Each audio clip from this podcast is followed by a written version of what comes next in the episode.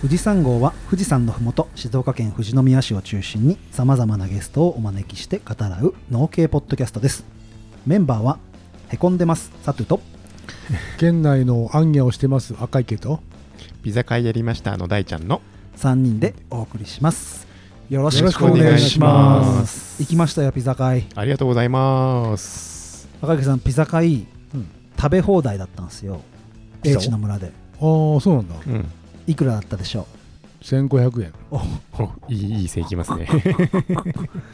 2000円であ食べ放題だったんですよ1回に何枚焼けんだあれあの釜はい一枚おそうかなかなかチャレンジでしょまあ結論からいくと、はいてんやわんやだったねてんやわんやまあそうですね前半はてんやわんやでしたね、うちのねあの民宿もねそうだだそうだそうだそうそうやってまピすよねザオーブンでやってて、うん1枚しか焼けないので、うんはいやっぱりね女房10人も客が来ると、うんもう本当にパニックになってあれしかも電気だからある程度予熱しなきゃいけないですよねあでもね5分もしないでもう焼けるからへ大ちゃんとかも同じ感じだね5分しないね5分しないですだってあれじゃないあの薪じゃない、あ薪なんでもう火入れるのは3時間ぐらい前からうんああそうだね入れとけあ違ばううちの電気あオーブンはあの電気入れて5分でもう、えーうん焼けるあのーで、で1回が2分30秒ぐあやらっいぱかなそんなもんだまあそんなもんですよねなんか一応ねプロプログプラログムがラミングされてるらしくて、うんあなんかピザ窯の中を再現するとか、うんーそういう温度設えー定と時間設定になってるらしいけど、セッティングがあるんですね、うん今時の、うんうんそう素人でも焼けるうんうんうんどうでした大ちゃん、まあいろいろ課題等は見えましたね具体的にやってみてうんえーでも結局何枚ぐらい焼いて50枚ぐらい焼きましたねおおあのーピザの大きさとかうんお客さんって何人ぐらい来た、何人だろう20何人くらいうんじゃあ1人平均2枚ぐらい食べたぐらいなそうですねうんうん俺もうちょっと食べたけど ねさあというかそうだ5枚ぐらい食べたねそうで僕あの幼稚園のママ友うんに声かけたらあの家族で来てくれた人もい て、うん大ちゃんここであの公開処刑にはならないけど、うんうんうんやっぱね序盤はいちょっと満足度が下がるねやっぱそうですよそうねそうそうそう、うん街が発生してますからねそうだからえっと俺の案だよはいはいスタートですで焼き始めたじゃん、うんうんある程度焼いといたのが例えば3枚ぐらいあって、うんうんで一旦温めれるじゃんあそこに入れると焼かなくとも、あさっと温めれるから完全に焼いとかないで一旦準備ししとい てさっとやるとか保温しとくそうみそたういそなうそうでもそれ結構難しいよそきっとう難しいと思うんだけど、出だしでうんみんな1枚あのカットしそたう一切れを持ってくわけじゃないんだようんうんうねんやっぱり2切れぐらい持ってかれるうとん最初の1枚で後の人がいなくな下手したら3人ぐらい分しかないんだそようねですねで用意スタートですのとこであれ食べ放題なのにスタートできないってなっちゃううかんうら、んうんそこ改善しないとうん満足度は出だしは悪いかな、うんうんそうだね一周すればね多少はこうそう落そうち着いそうてそね二回二回戦目に入ってくるのかもしうれうんうなんいけどうんうんだからやっぱパンでかあパンじゃないピザでかくするかはい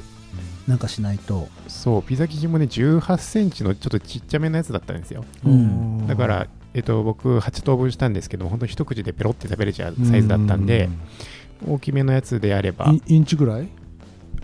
10インチかそれくら10いだかとでかなすぎるかな10インチ多分ピザ10だだとと25センチなんですそんなもんですね、そうだね25センチぐらいあればうん、ピザーラの M サイズぐらいそうそうそうそううちも女房を広げてるの多分9か10ぐらいなんじゃないかなでうん僕でさえ一切れ二口でいけちゃうから、うん、2枚持ってっても4口で入っちゃうから、うんうんうん僕だからじゃないで食べようと思ったら一口で全部入っちゃうからさ無理やり詰め込めば ホールごといや無理やり詰め込まなくても普通にいけちゃうからさまあまあま5分かかんなかったりするからあねそうですよねそれとやっぱり、えー、と何もう一つは今言ったように大きさをうんやっぱ大きくするっていうのそうもですね一つの方法かもしれない、うねんで申し訳ないけど一人一切れにしてくれってやあるあかそうですねね、大きくするかスタートはねううんでも食べ放題って歌ってるからねまあまあまそうだから最初もしかするともう固定で一組というかあ一団体うん1枚もう最初渡しちゃってうんでも随時随時そのタイミングでスタートですってそのグループではい、そうすれば注文した順に1枚最初スタートくるじゃん、うううそうだねうちなんかはその3人4人で来るじゃんねそうすると、えっと、確か3種類か4種類ぐらいはやってるので、うん1人1種類ずつうん頼んでくれると、えー例えばミックスができたからってポンと持ってくとうん4人で食べてて、うんその間に次のやつをうん作るって、そういうのやってるけどね、でそこら辺のなんかタイムラグを作るというかうんがないと、とりあえず口に入れれば落ち着くんじゃないのそうそうそうそうそううん、そこが食べ放題って歌ってるところの難しさだと思うんですよね、うんいやだから次回は食べ放題じゃなくて、うんワンカットとドリンクのセットで売ろうかみたいなのもあるし、うんそうだからそこら辺がまあ、うん勉強になるのかなっていう、うんチャレンジは、はいそうだね、必要なことはその何お金を得なきゃいけないけども、うんやっぱりねそれを、ね、リピーターとして来てくれうる、ん、もう一回ねそういう演出じゃないといけないんじゃないかなと思うんだよね、で味は全然うまいし、はい、うんだから皆さんお腹いっぱいになりましたってそ言うってくれたのでだからう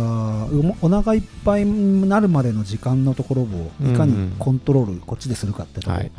値段的なパフォーマンスも全然悪くないし、うんうんうん満足度も高いと思うんだけど、はい、い食べ放題にドリンクがついてとかっていうパターンや別ですあドリンクは別ドリでンクうんピザ食べ放題だけで2000 2000円円そううんそういう感じでございます若池さんは明日はどこ行くんですか明日明日はね御殿場裾の伊豆市、補助もある違う市や市と打ち合わせああああのーねこれからどこの全国的にもどの地域も、もうみんなねそのね年寄りばっかになっちゃって、うんーとかうん担い手がいなくなってだんだん農業ができない地域って増えてくる、ううんんううんんでそういうところにその、まあ、農業法人うんとか、き参入企業うんをこうマッチングできたらっていうので、うん、そんなことをしたいって思ってる、えー市町うんうんうんうんに行って、えーまあ、ちょっと仕掛けをしてる。あでまあうんってことは大人相手に市役所の人相 手 そうにそうそうそうやるってことですね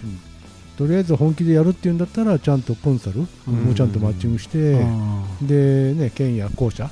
も入って、でそういう計画っていうかプランを作りましょうーうんーうんちゃんと、ま、真面目に仕事してんだようん いや誰も仕事してないと思ってますけどでも疲れたからもうあと1年でいいやと思ってるけどねまあそこら辺はね、そう人のことをするよりも自分のことをそろそろしないと、うんだんだんゴールが見えてきてるので、今も作んないとねそう何年後か分かんないけど まあライフワークバランスをそうそうそうそうでもまあその僕らみたいな新規就農者からすると、赤池さんみたいな立場の人がまあフリーランスで動いてくれるとありがたいですねフリーにうんだからなんとかな前にもさ佐藤君や大ちゃんに言ったかもしれないけど、うんその困ったら困ったとか、うんはいなんかねこうしてほしいって言ってもらわないと分かんないんだよね、うんうんうんで言ってくれれば逆に、えーそれに対して対応できるのでうんそうっすねだってそのために赤池さんいるんだもんね俺はそのために仕じゃないよ事それ的には仕事的に は校舎ってそういうとこでしょこうまあでも俺の仕事は違うんだよ今言ったああまあ立そう場はそねうそうそうあただねその前の仕事からのひの引き続きーで、ね、なんか相談を受けたらしょうがないからうんまあ俺はややらなかったらつなげてあげるとか、うんうんっていうふうにね僕だからさ、最初にあの農業人フェア行った時に話したのが新興校舎の人だったからうん、そこから繋いでもらったのでいろいろそうあれはね、あのー校舎が出県としてそうで出店すねしたんで,、ねブース出してるんですよねうんうんでいさっき言ったその農業法人を誘致するみたいな話も、できれば今年の農業ウィークうんに出て出ていって、でこの市でこういうようなプランでこういうような条件でうん受け入れできますよっていう PR をしようって今やってるので、うん多分10月の中ぐらいかなと思うんだけど、うんまあ大事っすよねそういうねつなぎ手としてのうんだからポジションあの今までそうねいろんな、まあ、地域も含めて、うん市町も待ってる立場なのでね、うんなんか言われたら対応しようっていう立場だけど、うんうんうでもそうじゃなくてやっぱりもう自分たちからこの地域をこうしたい、うんからこういう例えば企業をマッチングしてほしいとかね、うんそういうふうに出ていかないといけないのかな、うんうんでそれをやちゃんとやってるのはこの君だと北斗市うんもう10年以上前からそういうことを北斗市はやって山るので梨のねうんうんでいろんな企業を、ね、呼び込んでやってるので、うんそうか本当はあの地元にいればいいんだよ、農業地元でちゃんと農、ね、そういう農地を守ってそういうところで農業やってくれる人がいて守れればそれが一番いいんだけど、うんだんだんねそうはいかなくなってるし、うんまあね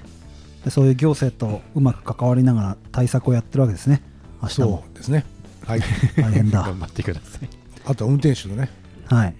そうですね移動しなきゃいけないんでねうんそうなんですよ昨日280キロうん、多分今日はに200キロぐらいまあ仕事ですからそうそれも仕事ですから駅でもやってんだろうねはいそうはですいねわかりました私はです ね3月6000パック出たんですようん、出ましたね。 今へこんでるんですよあ物理的にというか、はい終今了日的に収録が4月の27日なんですけどそろそろ4月の出荷量がわかるじゃないですか、はい、赤池さん3月6000パック出しましたはい、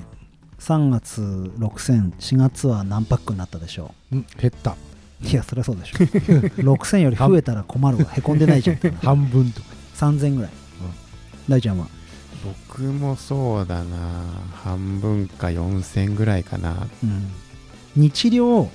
100出したいなって思ったんですよへこむと言っても3000そう3000出したいなと思ってたんだけど昨日とかはい、 40パックしか出してないあでもそれってさだんだん1番かからさずっといてさ2番そう3番になっていくからそ今う谷間なんだなそう谷間なおかうつん木が疲れちゃってああーーなり疲れなんだそう天気良かったじゃないですかずーっとうん、なのでなり疲れで次の花がやっと咲き始めたー、へからその花たちが収穫できるのが5月の末6月の頭、え、うーんこれは終わり時が難しいぞっていう、そうですね、なかなかダラダラしち実ゃはう。ねさ今週何日かはい、君のよく知ってる王という人はいはいがは事務所にい、うん何回も来て頻繁に来ててうんうんうんああれあれの関係でねそうそう暇じゃんかよって言ったら、いや、ちょうど今ね、谷間なんですって言ってた。うんうーんね新しい補助金がねそうあそうるそかう。ら、それ、健太のね、うん、うーん更新更新機械の更新とかもにうあり対する補助金のやつねああでも、明日で終わりだよ、受付。うんそうそうそう 急遽吉田さんが説明しに行ってましたよ知らない人が結構いるかもし かもしれない。そうですね。ね。いやー、だもんで、これで話が終わりじゃなくて、僕ははい、 5年ぶりにですね、ゴルフの練習行ってきました。ななんだそれ、暇だ から。午後の1時間だけ、パッと行って、パッと戻ってきたけど、 うん、某石川農園さんとですね、棒でもないじゃん。 2人の 二人の旅に出て、もなんと、う、はい、野球やめてからの方だが、その練習してなかったから、練習してなかったから上手くなうっまくて。なったた。余計な力が入らないで。スライスしないしない。あえなので、シーズン終わったらゴルフまラウンドに行こうかなと。あれだろ腕が疲れてるからね、あの力が入んないんじゃないそう思うでしょまっすぐは飛ぶんですよ全然飛ばない今あ日 そっか、パワーはなくなった。全然飛ばない中間地でへこんでます、はい、でもゴルフはいい感じですいちごがへこんでおりますいやー今オープンチャットじゃねえやおあのーおツイッタースペースの方も開いてるんですけどあの旅に出ていたとっくんが聞いてくれてますけど、ありがとうございます。はい、またあのオープンチャットとかで収録しながらスペース開いたりすることあると思うんでリスナーさんよかったらオープンチャットの方も来てくれたらと思います、はじゃあ今日大ちゃんはい、一番大ちゃんが今日のゲストのこと知ってるでしょそうですね。どこですか、朝霧フードパーク内にあるはい、芋工房角谷さんの方に、大ちゃんはどういう頻度でここに来てるなんかえっと藤園さんに納品に来てるのは知ってるさはい。でも、フードパーク、本当にたまに来るぐらい、ああ本当。はい。うん俺2ヶ月に1回ぐらいフードパークちょこちょこ来るのよおー娘連れてきたりとかして、で焼き芋食わしたりとか、うんうんあの某藤正酒造に行ったりと かまた棒でもないじゃ棒んにな。あのワンワンマルシェの時とかね、あうんこの前もパンのイベントやってましたけー、ど、うんうんうん。あ俺も関係あるんだよ。本当ですかうん去年は出荷しなかったけあーど、その前言ってました3ね年ぐらいは原料のお芋を買っていただいたという、はいはいあそう生だから産者として。僕ずっと芋のことやりたくて実は何年前だ2年前ぐらいにはい1回芋やりたくて別の方にオファーしたんだよね、覚えてるそうでしたっけ、だけど忙しすぎてあダメになっちゃったんですよでいつか芋はやりたいって言ってて大ちゃんとー。じゃあもう角谷さんにお願いしようってタイミングを見計らってたんですそうですね。今、ブームだからね。なまあまあそうですねまあまあそうですねうん。最す、まあ、そこら辺は角谷さんに聞きながらいきますかはい、じゃあ、あの今日は芋工房角谷さんをゲストに芋の加工品について聞いていきますいきますよ皆さんはい芋工房角谷さんね芋工房角谷さん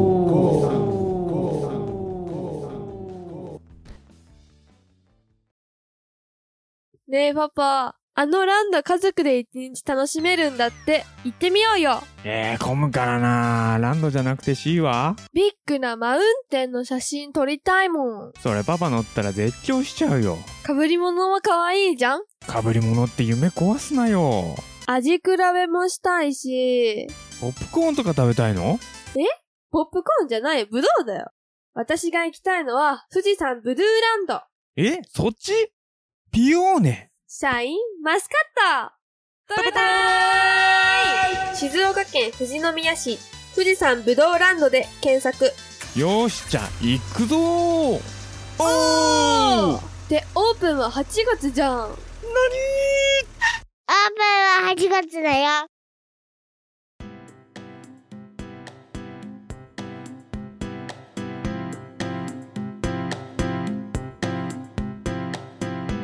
4月27日朝霧高原の朝霧フードパークの方にお邪魔しております本日のゲストは芋工房角谷さんに来ておりますメンバーは赤池と大ちゃんでお送りしますなんかバタついちゃってすいま せんということで芋工房角谷さんに来ていただきました今日よろしくお願いいたします、はい、よろしくお願いします。軽く自己紹介をお願いいたしますはい、えー、当店はですね、主に富士宮で作っている、えーさつまいもを使ったさつまいも専門のスイーツ店になります。で、主に作っているのが、えー干し芋と、うん芋けんぴになりまして、うんあと土日メインですけど、えーいろんなスイーツを作ってます。土日メインなんですねそうなんですよ。平日は基本スイートポテトぐらいしか置いてなくて、そうなんだはい。基本土日にしか来ないからかうんそうですね。そうかそうかそうかあのお客さんも基本的には土日が多いので、うんうんうん、土日僕メイがンで土日にばっか来るからそう感じるのか、 はいなんか常時あるもんなとたまた思まってそれ見てるだけだそうかそらうそうそうそう平日に来ることがなかなかないので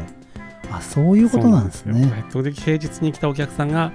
大学にもないですかとかそうそうそういのがよそうくですねあるんですけど確かにそうだはい言われてみればいいこと聞いた ありがとうございます、はいあのーさつまいもの加工を専門にやってる会社さんってことそうですですよはいね、まあもう富士山号のリスナーさんだったらうん大ちゃん朝霧フードパークって言えばなんとなくもう分かるのが はい藤正酒造さんがあったりうん藤園さんがあったり藤園さんとがあっいう中に店舗を構えている角谷さんとうんここ、フードパーク何年でしたっけ今えーと今11年目になりますねおーすごいはいあのー今日僕オープニングでも言ったんですけど、はい芋のことずっとやりたくてはいそのやっぱ今人気ですかそうです世間一般的に言うと多分ここ23年ぐらいうん急に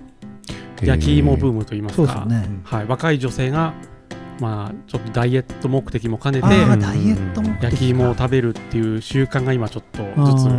根付いてきたかなっていうとこうろです、んだから僕らがやりたいって思ったのがそのブームが動き始めたぐらいでややりきたいって思ったのかな大ちゃんあ多分そうだと思いますうでんあれですね芋ブームの前にうなぎ芋をあそうかそうかそうかそうかやったのかなそうだそうですねうなぎ芋も結構前になられましたね、あーうんゆるキャラ選手権とかでゆはいるなぎもが、あの最後の戦いだみたいな感じで頑張ってたそうだそうだうなぎ芋でやったんだうん最初の方だねだからほんと初期ですねうんうんうん角谷さんはちなみに創業何年ぐらいなんですかえっと、うちはですね創業でいくともう80年ぐらいになあるんですけーど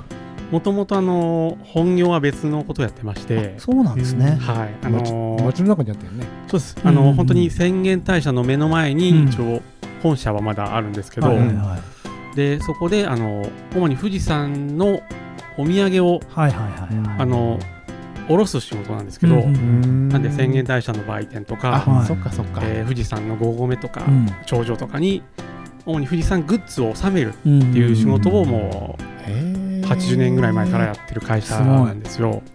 芋の加工部門がはい、できたのはいつ頃できたのはこのフードパークができるにあたってあのへーーもともとうちは干し芋を富士で作ってもらったのはいをはいはい、仕入れて、えー道の駅に卸してたんですよ。あーはあはあはえあーそういうこはい、とそれか、をは2年ぐらいやっててあででもフードパークができるにあたって、はいあのーまあ、他の会社はいたんですけどうんもうとんもともう1社いないとあフードパークができないっていう状況になって、あで何かで入ってくれって言われたんですけど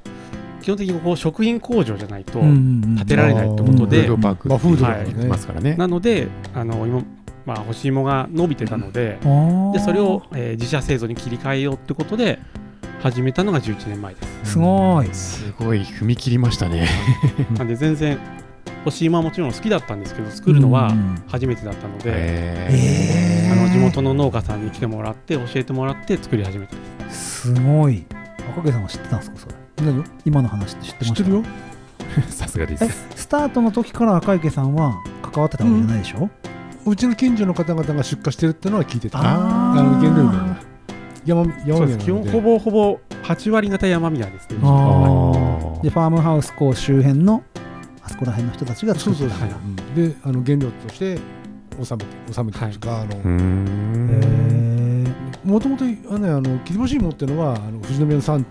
ではもともと昔から作ってるの特で産品なんですね、うんうーんだけどあんまりこう市場に出回らないと言いますかそうだね、ままああそっか。あの口コミでみんなおっちゃってる、ね、そうそう直売所とかそそううそういうところにはあるんですけど、うううんうんスーパーとかに一切出回ってなかったんですよね、へえなのであの本当に農家のおじいちゃんおばあさんが作ってるっていうのがメインだったんですけどそうですよね。切り干し芋も今コンビニとかスーパーで売ってるけど、ここ数年本当にブームになり始めたそう2、ですね3年前ですよはいね。なんで茨城とかそうそうあの岩田とかの方はもう、うんあのお土産としてもやってたんですけどへー富士宮はまだそういうまだ文化というかなくうんうて、んうん本当に道の駅だけとかですよね。ストーブの上とかで置いてましたよねそうそうそう思いっきり焼いて食べたりとか 昔はカッチカチのやつをう。んほぐれてきたほぐれてきたなんて言いなが らちょっと反ってきたぐらいがうまいんだなみたいな話しながらだから業として切り干し芋をやってる人っていなかったいんだよね、なかったですね、はいうん副業というか農家の、はいあー今はなんいる今は何人かいることは多いんだけども、はい市内でうんうんも、うんはいへえ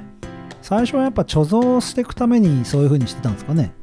芋ってそうですね芋は基本的にあまり持たないので、ねうんはいそうですよね傷んじゃったりするし芽が出ちゃう芽芽が出ちゃう冷凍できないんですね生のもので冷凍できないのではい干し芋にして冷凍する、うんうんはいあーだからそれで、まあ、自分たちの貯蔵用ぐらいで近所とかにはい配ってたりしてそうたですだからのを多分1月2月にはもう終わっちゃうあー農家さんの場合は、はいそう結局ね天日でやってるかうら、んうんもうんうきね気温とか気候に左右されちゃうのそうでですね確かに確か暖にかくなったらできないし、ははいはいはいうんでいと芋が傷む前にもう作っちゃうっていうえでも結構勇気いりませんでしたその芋だけでここに作るってそうですだから本当初め干し芋しか作ってなかったので、はいはいはい夏どうしようって思ってそう、確かにそうだ。 夏にやることないと思っていろいろ試行錯誤して始めたのが芋けんぴあーはい芋けんぴだったらまあ夏でも作れるかなと思しますっもんて、ねはい、始めたんですえーでも正直先ほど言った通りその他の地域ではお土産用として売ってるとこあったけど、はいここに実際需要があるかってはい、分かんないわけじゃないですか、そうた10だ年前道の駅でよろしてる分には売れてたのでんそうかそううかんそうかそうはかいそうか、隣の道の駅で、はいあの賞賛はあったおという土か。産としてもうんあのなんとかなるとは思ってましうた、んはいそうね、地元産ってお土産にはなってなかったんだよはね、いそれぞれが、ね、そのえーと農家さんから買うしかなかったファーマーズ売るとか、はいし知り合いに売っちゃうとかってはいなので、本当に身内だけで回ってるみたいな。そうそうそうそう、はあまあだからん道の駅で出てるから、まあ、自分たちでやっても行くしどうせ納品行ってるんだったらここに店舗作っちゃうぐらいのそうですねはいで、まあ、一軒入ってくれっていう感じでそうですねはあーそれじゃあまあ多少ハードルは低いけどい、まあそうです大きなチャレンジでですよね、開店した当初は本当お店の中ガラガラえで、え半分はもう富士山グッズでしたうち売るものがなく売るものなくてそれでなんか本当に忙しいお盆とか、はいなんか商品なくなってくるとお土産もう本当にねじゃないですか。だから角谷さん食べ物売ってないんじゃないかぐらい、あーそれでなんかお土産売るんですね。はい、そうなんですよそういうことだったのかで憲秘をやり始めたのも最初からあったんですかけんぴそうです開店の時にはもう作ってましたねじゃあこのお店ができて憲秘もスタートってことですねそうで すはいうん富士宮の宣言大社のあたりでやってる時には特にそういうのは仕入れはしてたけど自分たちで作ってないってことそうです憲兵も全くのうんあの試行錯誤です、へ機ー械できるもんなんですねはい、なんであの今では割と機械もあるんですけど、ううんんうんあの始めた当初は、まあ、カッターは機械ですけど、うんあの味付けは全部そうですねフライパンにそうですねお砂糖とお水を入れてえー温めてで揚げた芋を200大体 200g ぐらいなんですけどうん入れてあと手でかき混ぜるってういんううんのをはこう手フラ作業イパンを3つぐらい並べて作ってあましたへはいまあ全然量ができなくて、ーうんうんまあ確かにはそれもだから試行錯誤しながら味も作ってたい、わそけうでですすそうねですやはりその機械ができてきたっていうのはやっぱりその芋ブームみたいな感じになっいてや機械はですねもうこのままじゃもうどうしようもないなってことでそうですよいかんせん生産量がもう上がってこないと 本当に長期連休の時とかもうどうしようもなくなったんででどうにか量産できるようにってことであの展示会とか行ってはい使える機械がないかって探して見つけたのがこうちょっとこうあのなんですかねドドラムみたいにくるそうですあのうん乾燥機みチたいャーなハンをあ はいはいはいファミレスでチャはーいはいハはいン作る機械なんですあけりどますねあれがちょうど芋けんぴに向いてたのでああれ肝検品用とかじゃじゃななくくててチャーハン用 ですから対応だったん一だ般的にはチャーハン用ですね。ははすごいい、でそれをなんとか試作で借りてやってみたらうまうまくいくってことでおーでそれを設置してチェーン店のあの厨房の奥にあるよねそうですそうです、はい、ラーメン屋さんとかその,、うそうちゃんとした仲介さんにはないけどもあはいのチェーン店にああのるバイトがやるようなそ感うじそうのそとうそうころうんはい放り込みができるみたいなはいすごいそこれれでやっをと、まあ、倍ぐらいの生産量にはなったかうんな、あ腕も疲れないしはいいやいやいやいやいやでもお店を作る前に憲品の研究をしてたわけじゃなくてじゃないですね本当お半店年やりながらぐでしょら同時並いですね行で半年ぐらい前から始めたので、すげえめちゃ不安でしょはい、本当にこれが売れるそうもですよねのになるのかっていうのそうがですよね下手したら振り出しに戻るって可能性もありますもんねもう本当にだから開店当初のパッケージなんかも本当貧相なものであえ透明な袋にこう手はいこのプリンターで印刷したような白ペタみたいなのうんうんを売ってたんですけど、ーいやー僕あの話また飛んじゃうんですけどその、はいツイッターとか見てるとそのフードパークの人たちのチームワークってすごいあるじゃないですあかあありがとうございます そういうとこから生まれてるんですねなんかそうですもねうみんなでそうやってなんかみんなで試行錯誤してきたんですそうそうそうねそうそうなのでフードパークのね、まあ、人にも試食とかしてもらいながはいらはいはいあの製品作りはしてるので、みんなで商品開発してたわけですね、はい、それもあの味の味付けの商品開発じゃないですからね憲品の作り方からもう、 そうですよチャーハンの機械みたいな、そう僕ら本当食品製造は初めてだったので、うんそうですよね、まあ、隣の上野製菓さんとかに機械とかをいろいろ聞いたりとあか、そうかそうかまあ、はい上野製菓さんが一つヒントにそはうですねはいなるしつながりも業者さんとかのつながりとかもあるし、ほー全然関係ない結果関係ない子ないか社長さんってお父さんだよね多分そうですはい確かお父さんだよねフードパークの社長さん